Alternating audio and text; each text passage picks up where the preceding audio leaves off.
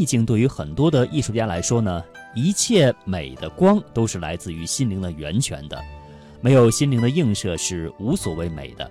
就像瑞士思想家阿米尔说的：“一片自然风景就是一个心灵的境界。”那中国的大画家石涛也说：“山川始于代山川而言也。”山川与鱼神育而计划也，这个计呢是字迹笔记的记。嗯，艺术家呢以心灵来映射万象，待山川而立言。他所表现的是主观的生命情调与客观的自然景观交融互渗，成就一个愿飞鱼跃、玲珑活泼、渊然而深的灵境。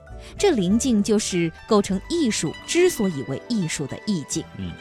但是呢，在音乐和建筑方面啊，这时间当中纯形式和空间当中纯形式的艺术呢，却是以非模仿自然的这个镜像来表现我们人心当中最深的不可名的那种意境，而舞蹈呢，又是作为综合时空的一种纯形式的艺术，所以说能够作为一切艺术的根本的形态。意境它是情和景的结晶品。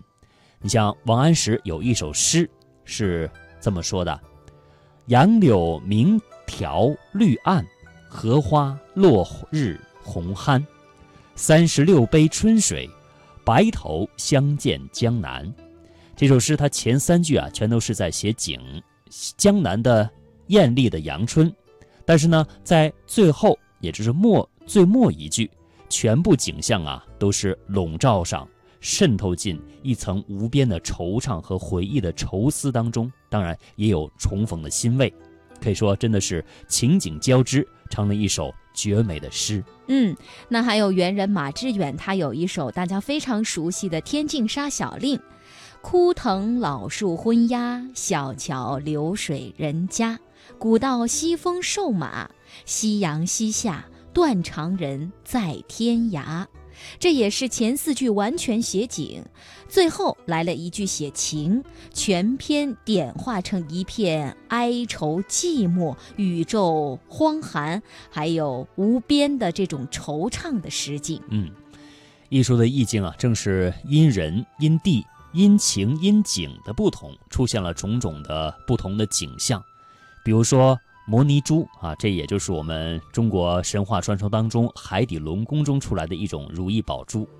如摩尼珠啊，它可以变换出很多的美。那同是一个星天月夜的景，也可以映照出几层不同的诗境来。我们来给大家举三首诗当中的词哈，比如说元代杨再写的《景阳宫望月》，有两句是这样写的。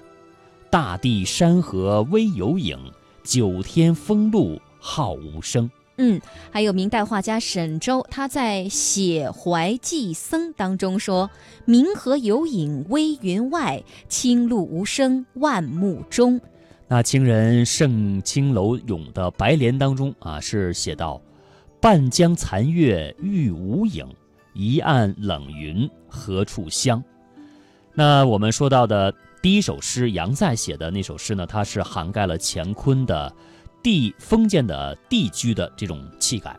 那第二首沈周写的是迥绝尘世的一种悠人的境界。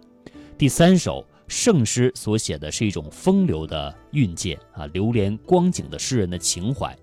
可以说这三首诗，一首呢是主气象，一首是写忧思，也就是禅境的，还有一种呢是写人的情志的。那还有一首唐人的《陆龟蒙》，它是咏白莲的名句呢，是这样写的：“无景有恨何人见，月晓风清欲坠时。”哎，这个就转化成了一种，嗯，传神偏于附体的诗啊。诗境虽美，但是呢，它是却重要的在于咏物。嗯，在一个艺术表现里，情和景互相的渗透，因而发掘出最深的情，一层比一层更深的情，同时呢，也透入了最深的景，一层比一层更晶莹的景，景中全是情，情具象而为景，因而呢，涌现了一个独特的宇宙，崭新的意象，为人类增加了丰富的想象，替世界开辟了新境。正如恽南田所说的：“皆灵想之所独辟，总非人间所有。”这是所谓的意境。外师造化，终得心源。这是唐代的画家张藻的两句训示。那这是意境创现的基本条件。对这个创现基本条件哈，就是外师造化，终得心源，也就是呢，把自然的山水融入到画家作家的自己的心中，然后来展现出来。我们再来跟大家介绍几个画家啊所写的画，他们的意境的感受。比如说元人汤采真就说：“山水之为物，并造化之秀，阴阳晦明，晴与寒暑，朝昏昼夜，随行改步。”有无穷之趣，自非胸中丘壑汪汪洋洋，如万顷波，亦未易摹写。啊，这也就是刚才我们所说的外事造化，中得心源的一种具体的一种感受了。嗯嗯嗯。呃，中国人呢，自古对自然山水有着特别的热爱。呃，唐三彩假山哈是现存发现最早的园林模型。中国园林经典的山水格局在唐代已经初具规模了。唐代诗人王维将园林营造成抒发心境意境的依托，园林呢被提升到艺术的高度。此后，意境之美成为中国古典园林设计当中最为考究的思想之一。